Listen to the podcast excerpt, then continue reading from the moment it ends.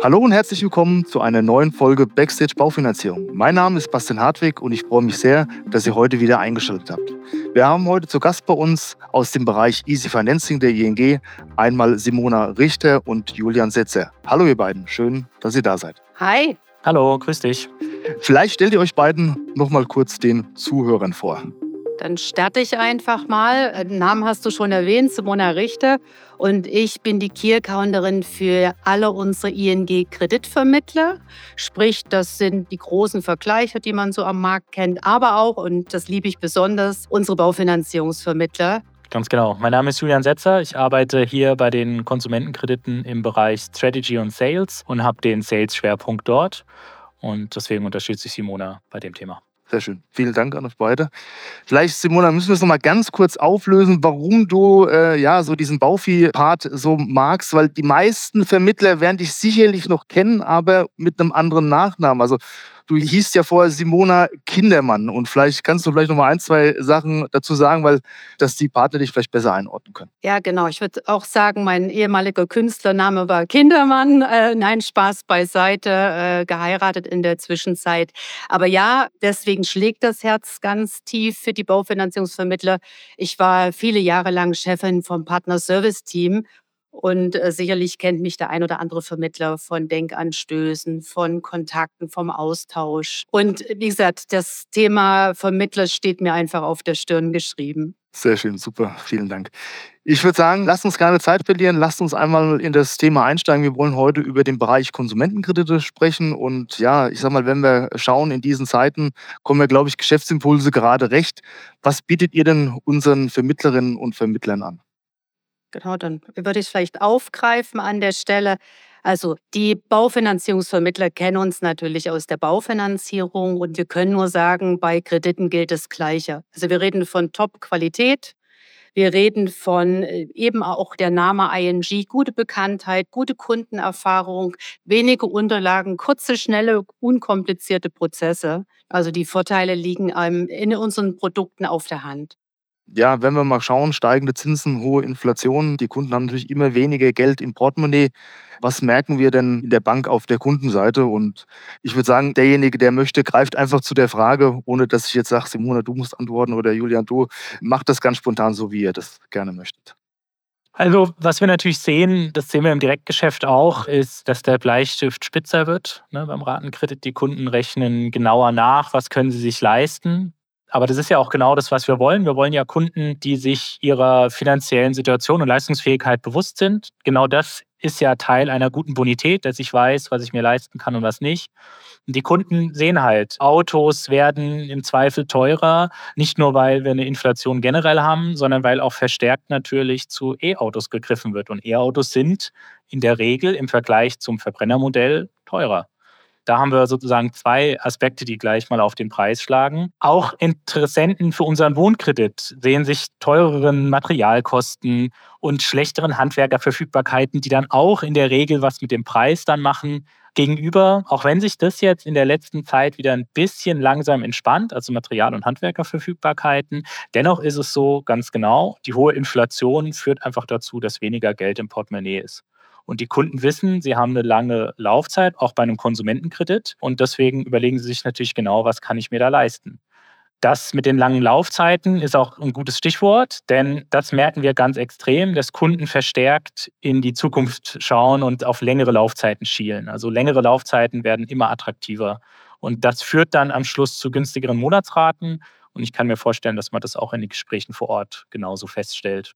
Seht ihr durch die Situation irgendwelche Chancen für unsere Bauviehvermittler dadurch? Auf jeden Fall. Also jetzt mal nicht nur aus der Kreditecke, nehmen wir auch die Baufinanzierungsecke. Ich meine, die Märkte sind härter geworden, das Zinsniveau ist ein anderes. Und damit ist der letztendlich so die Kreditmöglichkeit einfach ein zweites Standbein für die Kollegen draußen. Das sehe ich ganz klar. Und passt irgendwie auch insofern, weil viele der Vermittler ja so ganzheitlich sich um den Kunden kümmern. Also auch andere Produkte oder das ist dann eine gewachsene Freundschaft, wo man sagt, kannst du mir helfen? Und jetzt, wenn ich es noch ganz plump sagen will, wenn die Vermittler das nicht tun, irgendeiner macht das Geschäft und hat dann einen Fuß bei seinem Kunden drin. Also ich glaube, die Chancen wären sogar immer größer an der Stelle. Zumindest mal Baufinanzierung und Kredite gehören einfach ins Portfolio der Vermittler aus meiner Sicht. Ja, lass uns mal auf den aktuellen Baufinanzierungsmarkt gucken. Der ist ja seit 2022 sehr stark äh, in Bewegung, also auch gerade wenn man auf das Zinsumfeld schaut. Warum passen denn Ratenkredite trotzdem gut in die aktuelle Zeit rein, aus eurer Sicht? da muss man ja sagen, also der Baufinanzierungsmarkt ist ja ein Teil des Zinsmarktes. Ne? Und so wie es halt beim Sparen für viele Privatkunden in die richtige Richtung geht, Zinsen steigen, es gibt tolle Festgelder und so, geht es natürlich bei den Krediten auf der anderen Seite gefühlt in die falsche Richtung. Wir hatten in den vorherigen Jahren hatten wir es genau andersrum. Ganz lange hatten wir einen fallenden Zinsmarkt. Da wurde es, sage ich mal, bei uns immer günstiger und beim Sparen eigentlich immer unattraktiver. Und jetzt geht es äh, Pendel in die andere Richtung. Der Markt ist in Bewegung und dennoch sind Kredite attraktiv. Denn letztlich geht es ja auch immer um die Opportunität. Das heißt, das Zinsniveau steigt natürlich, aber es steigt halt überall. Das heißt, auch ein Ratenkredit ist weiterhin attraktiv. Und wir sehen ja auch, dass wir mit unseren Krediten wichtige Nischen abdecken. Ja, also insbesondere mit dem Wohnkredit, wenn man auch mal in Richtung Baufinanzierungsmarkt legt, dann haben wir da ein ganz unbürokratisches, kleines Produkt, das für kleinere Modernisierungssummen sich eignet, wo man nicht viele Nachweise braucht. Und wir glauben, dass das der Kunde begrüßt. Weil letztlich, wie ist die Realität? Ja, man läuft Handwerkern hinterher, man muss sich um viele Dinge kümmern, muss Nachweise machen, muss sich vielleicht mit Energieeffizienzen beschäftigen, Ausweise, Energieberater. Und wenn dann zumindest mal die Finanzierung ganz einfach und schnell geht, dann ist das sicherlich begrüßenswert, ja. Und das schätzen die Kunden. Und was wir halt auch glauben, ist, dass das ein toller Ansatz für eine individuelle Beratung ist, die dem Kunden dann letztlich zeigt, also alles, was ich dir abnehmen kann, das nehme ich dir auch ab. Ja? Das mache ich dir einfach. Du kannst dich auf dein Projekt konzentrieren und ich kümmere mich darum, dass auf der Finanzierungsseite alles möglichst einfach ist. Und da glauben wir, dass insbesondere unser Wohnkredit perfekt dazu passt. Ich glaube, wenn man sich die Zahlen mal anschaut, zumindest bei uns im Partnervertrieb und man macht einfach mal ein Ranking auf die drei Produkte und da sieht man natürlich ganz klar, das Thema Modernisierungsdarlehen, der Wohnkredit ist natürlich an Platz Nummer eins. Und ja, ich denke, das hat natürlich auch klar was damit zu tun, dass diejenigen, die den vertreiben, Bauviehvermittler sind. Und da kommt es natürlich relativ nah, dass dieser Modernisierungskredit natürlich von den Partnern stärker genutzt wird, wie jetzt vielleicht die anderen beiden Produkte. Aber lass uns nochmal beim äh, Ratenkreditmarkt bleiben. Und wie sehen wir denn jetzt mal ganz global das Thema Ratenkreditmarkt bei der ING aktuell? Also der Markt hat sich eigentlich gegenüber der insbesondere schwachen zweiten Jahreshälfte 2022 etwas erholt. Also es kommt immer darauf an, wie weit man jetzt zurückschaut. Äh, viele erinnern sich noch an die Corona-Krise. Auch das hat den Markt bewegt. Aber jetzt gucken wir mal nicht ganz so weit zurück, wenn wir mal so im Zwölfmonatsblick sind. Also die zweite Jahreshälfte 22 war schwach. Wir sind ja Teil des Bankenfachverbandes und die machen sowohl einen Rückblick als auch einen Ausblick. Und die sagen eigentlich, wir können uns, wenn wir uns jetzt mal die aktuelle Markt anschauen, auf ein recht stabiles Kreditgeschäft einstellen. Das klingt jetzt erstmal vielleicht gar nicht so super, aber ist natürlich, wenn man es vergleicht mit dem zweiten Halbjahr 22, wo es eigentlich immer abwärts ging, eine gute Nachricht. Ja. Also insbesondere Autos, Möbel, Küchen, Unterhaltungselektronik, das wird bei einem gleichbleibenden Niveau bleiben bei der Kreditnachfrage wohl. Interessanterweise erwartet man leichte Steigerungen bei Haushaltsgroßgeräten. Und das führt dann klassischerweise natürlich eher zu den Retailern und zu so Point-of-Sale-Finanzierungen. Denen spielt es in die Hände. Aber was man wirklich sagen muss, was ich ja vorhin auch gesagt habe, das kriegt man auch mit an der, ich nenne es jetzt mal Handwerkerfront, entspannt sich ein bisschen. Material ist besser verfügbar. Also auch hier kann man schon davon ausgehen, dass wir vielleicht jetzt 2023 ein angenehmeres Jahr erleben werden als 2022. Ja, lass uns mal auf das Thema Herausforderungen gucken. Wenn wir die letzten Monate oder das letzte Jahr mal auf die Baufi geguckt hat, da haben wir ja doch mit der einen oder anderen Herausforderung gekämpft. Ich denke mal, das wird euch ähnlich gegangen sein in eurem Bereich. Könnt ihr vielleicht hier mal ein bisschen was dazu sagen, mit welchen Herausforderungen ihr quasi gekämpft habt in den letzten Monaten? Ja, also die Herausforderungen waren sicherlich ähnlich. Du hattest ja letztendlich beginnend im ersten Halbjahr das Thema Ukraine-Krise, ein Krieg, der plötzlich vor den Haustüren stattfand. Danach kam Energiekrise einhergehend und das hat natürlich zu viel Verunsicherung geführt. Ging einem ja teilweise privat aus, wo man sagt, was, was kostet mich denn der Strom oder die Heizung im Winter an der Stelle? Und das hatte zur Folge, dass viele erstmal sehr zurückhaltend waren. Also die Kunden haben erstmal abgewartet, was heißt das für meine Haushaltsrechnung, was kann ich mir noch leisten, auch die Sorge dazu. Und einhergehend, das hat ja beide Produkte getroffen, kam ja dann das steigende Zinsumfeld. Also auch der Ratenkredit war vielleicht von 1,99, 2,99 plötzlich um einiges nach oben gesprungen und das innerhalb von Monaten.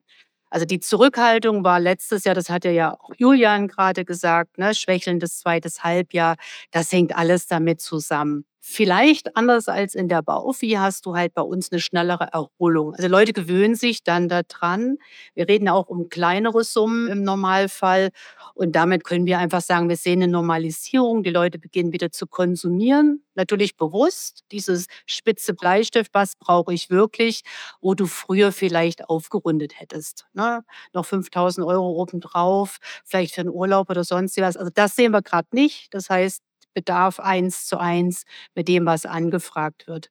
Und wiederum Krisensituationen bringen ja mit sich, dass die Leute sich, also wenn wir jetzt gerade den Wohnkredit nehmen, ich will nicht sagen Cocooning machen, aber so zurück ins eigene Umfeld, das schön machen, um auch einen Rückzugsort zu haben, der perfekt ist. Und von daher das Thema Wohnkredit gerade wurde immer nachgefragt und ist, ist jetzt absolut wieder steigend.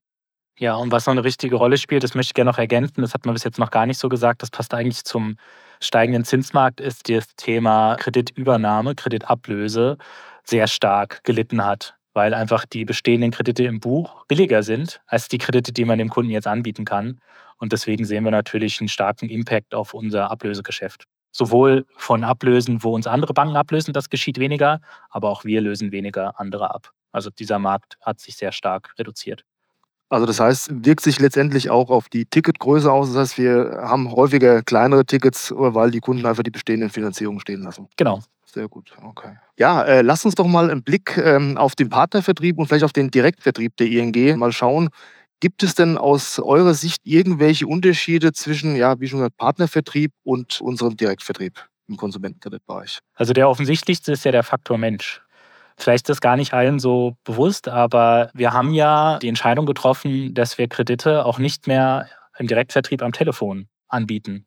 Das heißt, wenn man jetzt bei der ING einen Konsumentenkredit abschließen will und möchte das mit einem Menschen gemeinsam tun, dann geht es nicht mehr über das Telefon bei der ING, dann geht es eigentlich nur noch über unsere Vermittler. Ja. Das heißt, Kunden, die Beratungsbedarf haben oder einfach nur den aktiven Kontakt mit einem Menschen suchen, die sagen, ich möchte darüber sprechen, ich möchte Rückfragen stellen, ich möchte ein gutes Gefühl haben, ich möchte jemandem in die Augen schauen. Also die Motive sind ja vielfach. Da können Berater in der individuellen Beratung ihre Stärke ausspielen, denn das kriegen sie nirgends anders. Im Direktvertrieb setzen wir halt ganz stark auf Uniformität und Skalierbarkeit. Na, da geht es natürlich darum, dass die Prozesse sehr uniform durchlaufen, schnell sind, ne? aber wir können überhaupt nicht auf die individuelle Situation eingehen. Und das ist natürlich das, wo ein Vermittlervertrieb mit Individualität punkten kann, kann auch auf aktuelle Geschehnisse eingehen. Simona hat es gerade gesagt. Also auch das sind ja Dinge, dafür ist ja unsere Antragsstrecke komplett blind. Ja? Und das ist natürlich etwas, das geht im persönlichen Gespräch. Und ich glaube, da liegt die große Chance, die man dann nur so im persönlichen Kontakt hat, auf die Besonderheiten der Kundensituation einzugehen. Das finde ich ist der sicherlich größte Unterschied. Vielen Dank für die Ausführungen, Julian. Lasst uns doch mal einen Blick auf unser Produkt werfen oder auf unsere Produkte im Allgemeinen. Und ich würde mal so ein Schlagwort einfach mal in den Raum werfen. Einmal das Thema risikobasierter Zinssatz und bleibe auch bei der deutschen Variante digitale Unterschrift. Und ja, die Frage an euch beide, wie kam es denn zu der Änderung und haben denn irgendwie diese neuen Produktspezifikationen irgendwelchen Einfluss auf unser gemeinsames Geschäft? Ich würde mir mal das Thema Digitalisierung schnappen wollen. Wie gesagt, bin ich auch ganz stolz, äh, dass wir da gemeinsam was auf die Beine gestellt haben für die, unsere Baufinanzierungsvermittler. Und das aus meiner Sicht bringt uns halt auch deutlich voran. Also ich glaube schon, dass die Kunden das äh, wenn man Geld braucht, braucht man es oft schnell. Man hat Unterlagen an verschiedenen Stellen, die dann gemeinschaftlich zur Bank müssen. Also ob das die Einkommensnachweise sind oder Ablösebescheinigungen oder sonst was, was der Vermittler äh, sicherlich schon vielleicht vom Kunden bekommen hat, hast du auf der einen Seite, dann hast du einen Kreditvertrag, du müsstest eigentlich zur Post, zur Legi.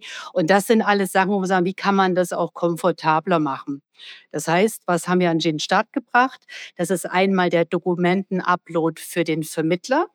Und ich kann auch nur dafür werben, den wirklich sehr, sehr stark zu nutzen, weil wenn der Vermittler das hochlädt, gehen die Unterlagen sofort in die Kreditakte, sofort zugeordnet bei Ihrem Kunden.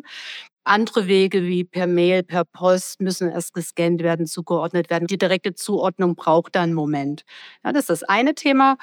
Und was heißt, wir sagen das immer so schön, qualifizierte elektronische Signatur klingt äh, erstmal schön, abgekürzt KESS macht es auch nicht besser, aber wunderbare Geschichte. Das heißt, es ist eine Kombination aus Videolegitimation, die der Kunde macht über die Post und würde gleich digital unterschreiben. Und jetzt stellt euch vor, wenn das beides eintrifft bei uns, das kann sofort bearbeitet werden. Also mit Eingang des Kreditvertrages fangen wir an zu arbeiten. Das hat was mit Geschwindigkeit zu tun. Ich bin aussagekräftig gegenüber dem Kunden, schneller an der Stelle. Ich hole schneller die Genehmigung rein. Also ich kann nur schwärmen, man merkt es gerade. Also bitte nutzen, kann ich nur sagen. Also das heißt, äh, im besten Fall, lass uns mal so ein Szenario kurz durchspielen.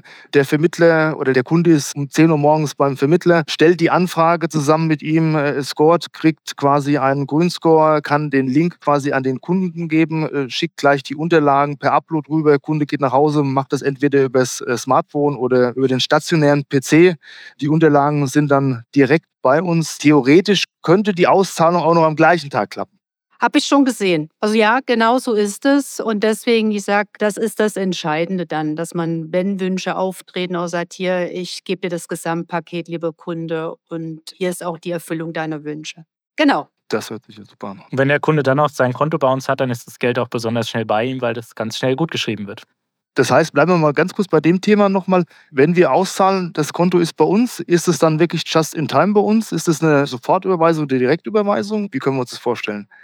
Ja, also Gutschriften innerhalb des ING-Systems, das kennt man ja auch, wenn man privat von seinem ING-Konto an andere überweist, gehen instant, ja. Okay, sehr gut. Dann haben wir noch den risikobasierten Zinssatz. Julian, willst du da vielleicht noch ein bisschen das eine oder andere erzählen, wieso wir da den Schritt gegangen sind? Also die risikobasierte Bepreisung war eigentlich der Wechsel von der Stangen zur Konfektionsware. Ja. Soll jetzt gar nicht so despektierlich gegenüber unserem vorigen Preismodell gelten. Es ist einfach ein anderes Modell. Man kann das, um im Bild zu bleiben, sagen, das Anprobieren dauert vielleicht ein bisschen länger, und man sieht auch nicht sofort, ob es passt. Aber wenn es passt, dann richtig. Ja? Also will sagen, im Einpreismodell, Einpreis für alle, der vorher feststeht, gibt es ja nur eine Entscheidung, ja oder nein. Der Kunde weiß sofort, wenn ich den Kredit bekomme, das ist mein Preis. Das hat Vorteile. Insbesondere im Direktvertrieb ist das natürlich, wie man sagt, ne, im E-Commerce ist das vielleicht ein guter Weg. Aber was bedeutet das eigentlich? Im Endeffekt ist es ein Preis, der irgendwo in der Mitte liegen muss. Das heißt, besonders bonitätsstarke Kunden kriegen einen etwas zu hohen Preis und besonders bonitätsschwache Kunden tendenziell einen etwas zu niedrigeren Preis. Und das führt dann langfristig zu einem Überhang an bonitätsschwachen Kunden im Bestand, denn die bonitätsstarken vergleichen natürlich auch mal mit anderen Angeboten und kriegen bei Wettbewerbern, die risikobasiert preisen, bessere Preise. Dann gehen sie dahin. Die bonitätsschwachen Kunden vergleichen nicht so viel oft, Dennoch, wenn Sie vergleichen, sehen Sie, oh, bei anderen ist es ja immer teurer, natürlich doch zur ING. Was passiert? Man hat einen Überhang an bonitätsschwachen Kunden im Bestand. Und das kann ja keiner wollen. Insbesondere dann natürlich, wenn man irgendwann der letzte Anbieter mit diesem Preismodell am Markt ist. Das haben sich auch viele Mitbewerber dann bewegt. Also als ich hier angefangen hatte, hatten wir noch so eine 50-50-Verteilung. Aber mittlerweile gibt es fast keinen mehr, der einen Einheitspreis bietet. Das ist marktgängig. Und das war neben anderen Beweggründen der Hintergrund von dieser strategischen Anpassung. Ja, äh, lass uns nochmal zurückgehen auf das Thema digitale Unterschrift oder dieser komplett digitale Prozess. Bieten wir den digitalen Ratenkredit dann auch auf irgendwelchen anderen B2B-Plattformen an? Nein. also kurz und knapp exklusiv über die Strecke EHIP und damit, wie gesagt, die Tür offen für unsere Baufinanzierungsvermittler. Und ich bleibe bei dem Nein, was es darüber hinaus betrifft für B2B. Also das heißt, ist auch aktuell nicht geplant, das Ganze auszuweiten, zumindest noch nicht spruchreifes. Nichts Spruchreifes, nichts in der Pipeline. Also wie gesagt, liebe Vermittler, wenn ihr den Podcast hört, nutzt EHIP und loadet ab und nutzt alle Chancen. ja, wir haben gerade über das Thema Zinsen, risikobasierte Zins gesprochen und da gehört natürlich auch aus meiner Sicht das Thema repräsentativer Zins dazu. Könnt ihr vielleicht da ein bisschen für Aufklärung sorgen? Also was steht da eigentlich dahinter und wie oft wird denn der vergeben etc.? Wie berechnet er sich? Also der repräsentative Zins ist keine Erfindung der ING. Das ist eine rechtliche Vorgabe, die wurde eingeführt mit der Verbraucherkreditrichtlinie vor mehr als zehn Jahren. Das ist also schon alt. Ziel war es damals bei der Gesetzesnovelle, den Kunden eigentlich einen realistischen Vergleichsmaßstab zu geben. Ja. Wer schon länger am Markt ist, der weiß, Schaufensterzinsen wurden gerne genutzt, werden ja auch heute noch genutzt, dass man eine Abverzinsung hat. Und das hat vielleicht dem Kunden manchmal einen falschen Eindruck vermittelt, was für einen Zins bekomme ich denn? Und die Idee war, mit dem Zweidrittelzins müssen Banken, Finanzcheck hat es ja damals immer so gesagt, die Hosen runterlassen, ja, und wirklich zeigen, was ist denn der Zins, den zwei Drittel, also 66 Prozent der Kunden, die auf Basis der Werbung, die sie sehen, wo er aufgeführt wird, einen Kredit beim kreditgebenden Institut beantragen oder abschließen. Das heißt, dann hat man gleich mal ein besseres Bild und weiß, also für 66 Prozent derer, die hier anfragen, wird es entweder dieser Zins oder ein günstigerer. Und das passt so ein bisschen zu deiner anderen Frage der repräsentative Zins ist bei weitem nicht der Zins, den die meisten Kunden bekommen, ja, oder der Zins, den 80 Prozent bekommen, sondern das ist einfach nur der Zins, wo man sich darauf verlassen kann. Also in dem Großteil der Fälle wird es für mich persönlich dieser Zins oder ein günstigerer. Ja, so muss man sich das vorstellen. Das heißt, nur ein Drittel der Anfragenden erhalten ein höheres Zinsangebot. so kann man das auch sagen. Das ist eigentlich eine Maßnahme gegen den Schaufensterzins, den dann nur sehr wenige Kunden erhalten. Wenn ich jetzt mal so rausschaue und auf das eine oder andere Feedback von unseren Vermittlerinnen und Vermittlern bekomme, dann heißt es häufig, oh, auf der EU-Plattform, ich muss immer so viele Daten eingeben, um quasi dann letztendlich den finalen Zinssatz zu bekommen. Das ist quasi bei anderen Produktgebern, aber auch bei anderen Plattformen anders. Da habe ich gleich die richtige Kondition. Wie können wir das dann einordnen? Ist denn die Aussage, die da getroffen wird, überhaupt richtig? Ist sie nicht. Also vielleicht auch mal schön wieder eine kurze Antwort. Nein, ich führe das gern länger aus. Julian hat es ja so schön gesagt, um überhaupt den Konfektionspreis zu bekommen, also nicht die Stange, sondern die Konfektion passend zum Kunden, bedarf es dieser Angaben, um den individuellen risikobasierten Preis zu ermitteln. Jetzt ist es aber auch eine Riesenchance, weil ich sehe das so im Tagesgeschäft, dass gerade über die Kunden, die über Bauviehvermittler reinkommen oder unsere Partner, die sind bonitätsstark meist, also stärker als vielleicht über Vergleichsplattformen und dergleichen. Das heißt, wenn ich den wirklich guten Preis ermitteln will, bedarf es dieser Daten. Also über die Daten kommt der Preis. Und wenn ich meinem Kunden was Gutes tun will, ist das genau die Chance, ihm zu supporten. Genau, also das vielleicht wirklich auch nochmal ganz klar, wenn man mit Risikokollegen spricht. Sagen eigentlich unisono, Je weniger ich vom Kunden weiß, desto eher muss ich mit einem erhöhten Risiko rechnen und das auch einpreisen. Das heißt, es ist voll im Interesse des Kunden, mehr Informationen preiszugeben, weil es dazu führen kann, dass der Preis günstiger ist, den wir anbieten können. Sehr schön. Dann vielen Dank auf jeden Fall nochmal da auch für die Ausführungen und das Klarstellen in dem Bereich. Ja, lasst uns da mal vielleicht einen Blick in die Zukunft werfen. Mit welchen weiteren Veränderungen werden wir denn noch rechnen dürfen oder vielleicht auch müssen? Ja, vielleicht mal auch nochmal ein Schlagwort grüne Konsumentenkredit. Ja, da arbeiten wir aktiv dran. Das ist ein Gemeinschaftsprojekt zwischen der Baufinanzierung und den Konsumentenkrediten. Das Ziel ist, dass wir wirklich ein gemeinsames Produktangebot auf die Beine stellen, wo am Schluss jeder Interessent das passende Produkt für seinen nachhaltigen Verwendungszweck, für seine nachhaltige Modernisierung erhält. Da gibt es ja die zwei großen Unterschiede. Unbesichert ne, bei uns, bei den Konsumentenkrediten, besichert bei der Baufinanzierung. Aber viel mehr können wir dazu gar nicht sagen. Vor Mitte 24 ist da nach aktuellem Stand mit keiner Änderung im Bereich grüne, nachhaltige, wie auch immer genannte Konsumentenkredite zu rechnen. Aber wir arbeiten dran, da wird was kommen. Sehr schön. Du hattest vorhin schon angesprochen, das Thema höhere Zinsen, das Thema Rate, am besten die Laufzeit so lang wie möglich, dass wir irgendwo eine schlanke Rate für den Kunden haben, zumindest auch jetzt gerade in der aktuellen Zeit. Und ich glaube, du weißt schon, auf was ich raus will. Und das ist auch so das Thema, egal auf welchem Workshop, auf welcher Veranstaltung wir sind, in welchem Partnertermin ich bin und wir sprechen über das Thema Konsumentenkredite. Die erste Frage ist immer, wann bietet ihr endlich die zehn Jahre an? Gibt es denn da schon irgendwas, was wir hier verraten können, ob oder ob nicht? Ja, lange Laufzeit, kurze Antwort. Wir arbeiten mit Hochdruck dran. Wir spüren den gestiegenen Bedarf an langen Laufzeiten und wir wollen das auch zeitnah bedienen. Das kommt. Okay, die 10, aber nicht die 15. Die 10. Gut, aber das ist ja auf jeden Fall schon mal ein Schritt in die richtige Richtung. Und ich glaube, so, wenn ich mal den Blick auf den Markt werfe, ist das ja auch, glaube ich, so der größte Teil, der irgendwo um die 10 Jahre ist. Ja, das ist auch im Wettbewerb so bei Konsumentenkrediten. Man muss auch aufpassen, dass man die Produkte nicht zu sehr vermischt dann. Eine Baufinanzierung, die besichert ist und unbesichert ein Konsumentenkredit. Und es gibt auch globale Policies, die eigentlich für unbesicherte Kredite in der ING nur 10 Jahre vorsehen. Gut zu wissen. Ja, zum Schluss noch eine vertriebliche Frage an euch. Warum sollte denn jeder Vermittler und jede Vermittlerin der ING eigentlich die Ratenkredite im Portfolio haben? Ich würde jetzt mal mich eines Kneipenspruchs bedienen und der da heißt, auf einem Bein kann man nicht stehen. Sorry dafür. Aber ganz klar, es muss einfach so ein festes zweites Standbein geben. Dafür ist der, die Konsumentenkredite prädestiniert. Fachlich nah an der Baufinanzierung dran. Alle Daten vom Kunden liegen beim Vermittler auf dem Tisch. Ich glaube, das ist dann nur noch das Einlocken, was man dort machen müsste. Es sind einfach Vertriebschancen mehr, die so ja, goldgräbermäßig da sind, die man einfach mitnehmen muss. Ja, also ich kann das nur unterstützen. Es sind starke Produkte von Deutschlands beliebtester Bank. Wir sind jetzt 17 Jahre in Folge, ja, Deutschlands beliebteste Bank. Das darf eigentlich in keinem Angebotsportfolio fehlen. Ich glaube, da gibt es gar nicht so viele abweichende Meinungen. Das sehe ich genauso und ja, ich glaube, ihr habt das nochmal unterstrichen. Sehr schön. Wenn man sich die letzten Jahre auch anguckt, seitdem wir das Produkt im Partnervertrieb eingeführt haben, wir wachsen stetig. Es gibt immer wieder neue Vermittler, die für die Produkte freigeschaltet sind und ja, ja auch sehr zufrieden in dem Bereich sind in der Vermittlung.